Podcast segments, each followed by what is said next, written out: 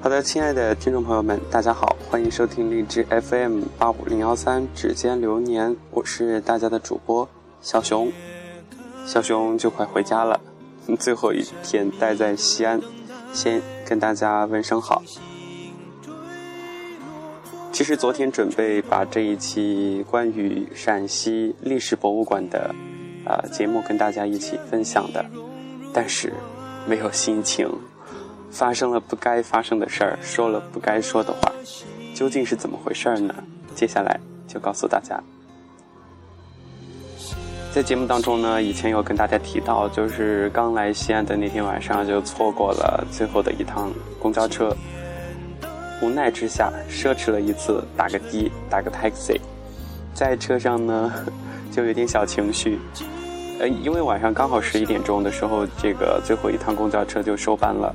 而我到的时候呢，看着眼睁睁的看着那一趟公交车离我而去，抛弃了我，所以就跟那个 taxi 上的师傅说：“哎，我怎么那么倒霉？”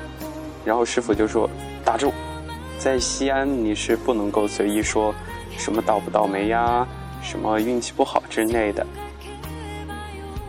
之类的。”刚才把鼻音，我刚才把边音读成了鼻音，原谅我。嗯，他说，因为这里是一个比较邪门的地方，可能是它的历史比较悠久吧。说啥啥就变成真的。首先是错过了公交，然后昨天，呃，去逛了这个大雁塔和博物馆嘛，回来的比较晚。当我进这个小区的时候，发现，哎，这个小区的门卡不见了，我把卡丢了。当时住的这个青旅的。工作人员跟我说的是，退房的时候必须要这个押金单和卡一起才能够退掉押金一百块。虽然一百块不多，但对我来说，要挣一百块钱挺不容易的，所以当时特别郁闷，就赶紧回去找。后来回忆起，原来是在这个呃中国邮政银行储蓄银行取款的时候，可能落在那个桌子上了。嗯，垂头丧气的回到住的地方，啥也不想做。呃。说好的今天去兵马俑的，现在也没有出发。现在是北京时间十点半了。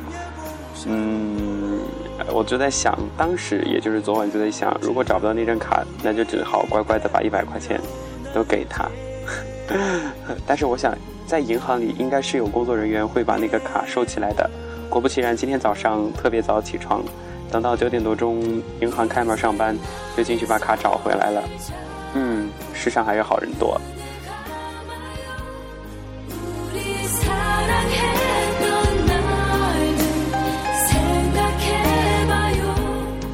为什么要跟大家放这首歌呢？因为我觉得，其实神话里面嘛，也出现了兵马俑，不论是这个电影版的还是电视剧版的。那今天下午的话，我的行程安排就是去秦始皇陵兵马俑。接下来的节目当中呢，要跟大家分享的就是有关于这个陕西历史博物馆的。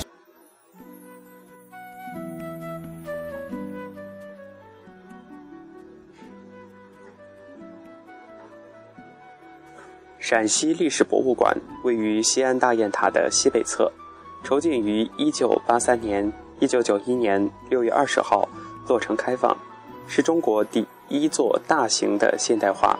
国家级的博物馆，它的建成标志着中国博物馆事业迈入了新的发展里程。这座馆舍为中央殿堂，四余重楼的唐代建筑群，主次井然有序，高低错落有致，气势雄浑庄严，融合民族传统、地方特色和时代精神于一体。馆区占地六万五千平方米，建筑面积五万。五千六百平方米，文物库区面积八千平方米。其实这些数据，呃，说一说也好。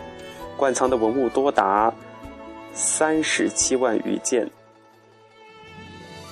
上起远古人类初始阶段使用的简单的石器，下到一千八百四十年前社会生活中的各类器物，时间跨度可以说特别的长，长达一百多万年。文物不仅数量多、种类全，而且品位特别高、价值广。其中的商周青铜器精美绝伦，历代的陶俑千姿百态，汉唐金银器独步全国，唐墓壁画举世无双，可谓琳琅满目，精品荟萃。除此之外，陕西历史博物馆是一座这个综合性的历史类博物馆，是四 A 级的旅游景景点。陕西历史博物馆建筑的外观着意突出了盛唐的风采，馆舍由一组刚刚我们在节目前面提到的仿唐风格的建筑群组成。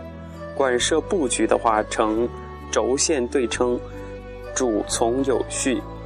中央殿堂四隅重楼的结构特点，把唐代古典的建筑风格与现代博物馆的功能完美的结合，交相辉映，融中国古代宫殿与庭院建筑风格于一体。中国历史上强盛的周朝、秦、汉、唐等等王朝，曾经都在陕西西安附近建都。拥有丰富的文化遗存、深厚的文化积淀，文物的数量很多。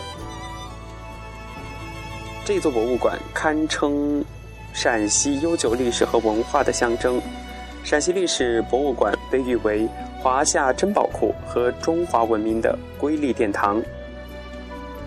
为什么是要修这一座博物馆呢？原来这一座博物馆呢是遵照周恩来总理的遗愿建设的。还得回到 N 多年前，一九七三年，周恩来总理来陕西视察时，有感于陕西丰富的文物资源和已有博物馆小而简陋的状况，提出应该在陕西建一座新博物馆的指示。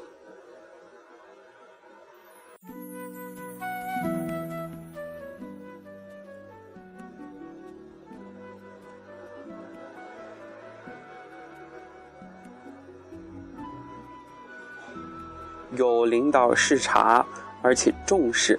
那么，陕西省历史博物馆于1983年正式的开始筹建，属于国家的“七五”计划重点的建设项目。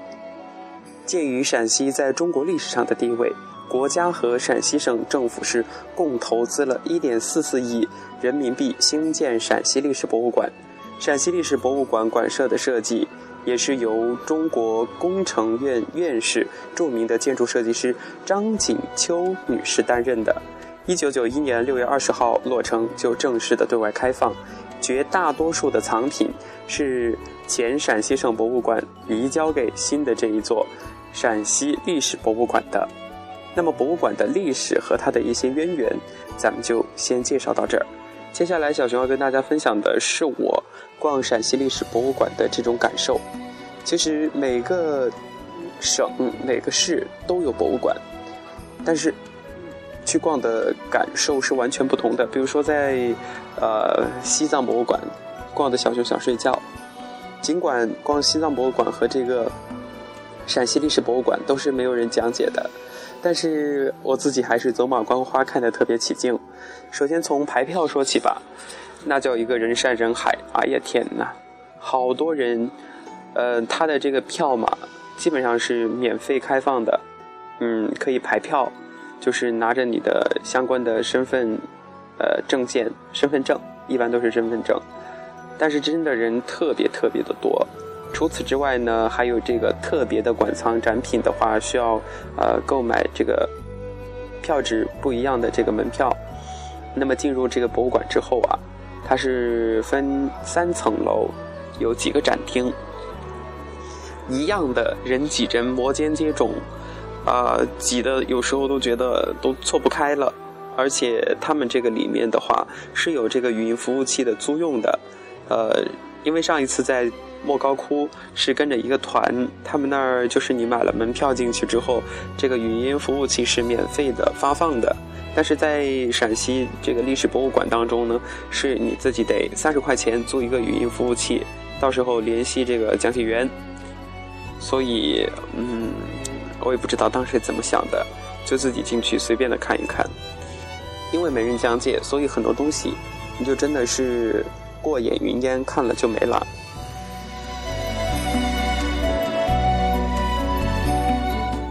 问大家一个问题吧，呃，你喜欢逛博物馆吗？你去博物馆看什么呢？看了这些东西之后学到了啥呢？哎，其实我真不知道。嗯，这里有一篇这个网上的评论，呃，他说的是，可惜的是，这样宝贵的，像博物馆的这些宝贵的资源，方便的享用，前来参观的人呢还是不多。但是我觉得陕西历史博物馆是一个呃特殊的一个地方，这里的人特别多。呃，他分析的原因是有两方面，第一个就是这个游客方面是看热闹的居多。大家都说内行看门道，外行看热闹，真是这样的。嗯，刚刚我们说了这个他分析的这个东西哈。既然是这个看热闹的居多的话，那么追求提升文化素质的就是较少。再一个就是这个。博物馆本身办馆方面的问题，只是满足了把门打开了，没有考虑到如何把高深的文化艺术展品用最通俗有趣的形式展示给大家。就像说的去看热闹，这也没办法。如果没有人给你讲解的话，就是一个古代留下来的东西。有的呢有一个简单的文字的这样一个注释解说，但是更多、更丰富、更深层次的东西的话，我们还是无从知道，对吧？如果说这两方面都不给劲儿，那么这个博物馆，他说的是白开了，你开了大家进去拍拍照，就没了吗？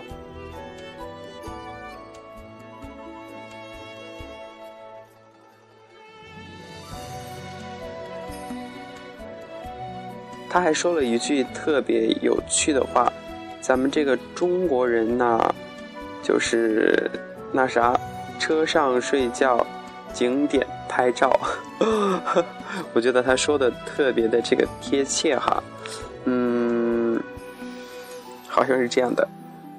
他提到了在这个苏州的昆曲博物馆里，经常有爱好者穿着戏服来唱戏。当经典的《牡丹亭》在寂静的博物馆里响起，人们在古物的簇拥中听古戏，是一件非常让人震撼的事情。在这个氛围里，观众的疏离感就有了。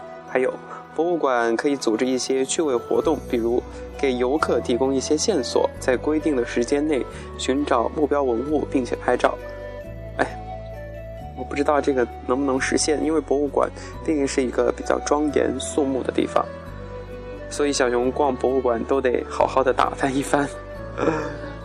那么今天的这期节目就跟大家分享到这儿，感谢大家收听，下期节目再见。